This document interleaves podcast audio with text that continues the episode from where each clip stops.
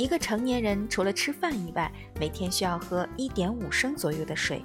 当人处于困境中，比如在沙漠中迷路，或者地震发生时被困在废墟下，可以数天不进食，只要有水喝就可以维持生命，从而获得等待救援的宝贵时间。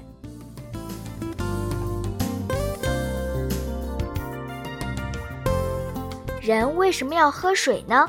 水在人的生命中扮演了什么角色呢？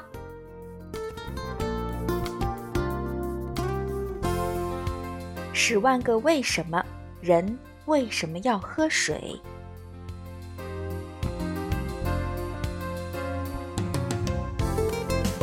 水是人体的重要组成部分。成年人体内所含水分约占体重的百分之六十，年龄越小，体内所含水分的百分比越大。刚满月的婴儿体内含水量约占体重的百分之七十五。人体内液体总量的三分之二分布在细胞内。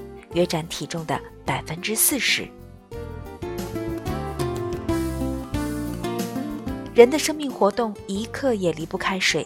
一个成年人每天分泌的消化液总量可达六到八升之多，其中约百分之九十九是水。这是因为食物在小肠内最终被分解成可吸收的小分子营养物质，需要水作为消化液中酶的媒介物。经过消化后的小分子营养物质也需要溶解在水中，才能被运送并穿越小肠壁而进入血液。人的血液中有一半以上是水，小分子营养物质要溶解在血液中，才能被运输到全身各处。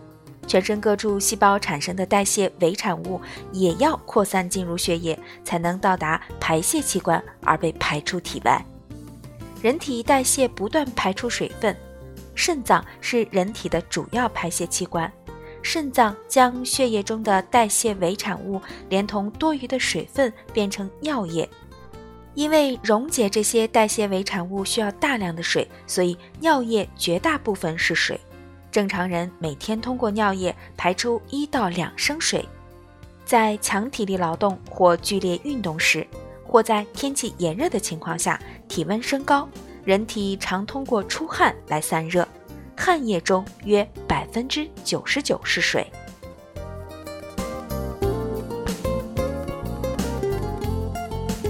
人可以几天不吃饭，是因为人体内储存着一定数量的脂肪和糖原，人体可依靠消耗这些储存的能量物质来维持生命活动。在极度饥饿的情况下，还可以通过消耗组成人体的结构蛋白来获得能量，但人体内的水一直处于平衡状态，也就是说，体内并不储存水。在不进食又不喝水的情况下，由于代谢仍然在进行，所以每天仍要排出一定量的尿液。当每天尿量只有零点四到零点五升时，体内的代谢伪产物就不能被完全排出体外，进而蓄积起来，造成对人体的毒害，扰乱了人体正常功能活动的进行。若人体失水达到或超过百分之二十，将会引起血液循环功能障碍，危及生命。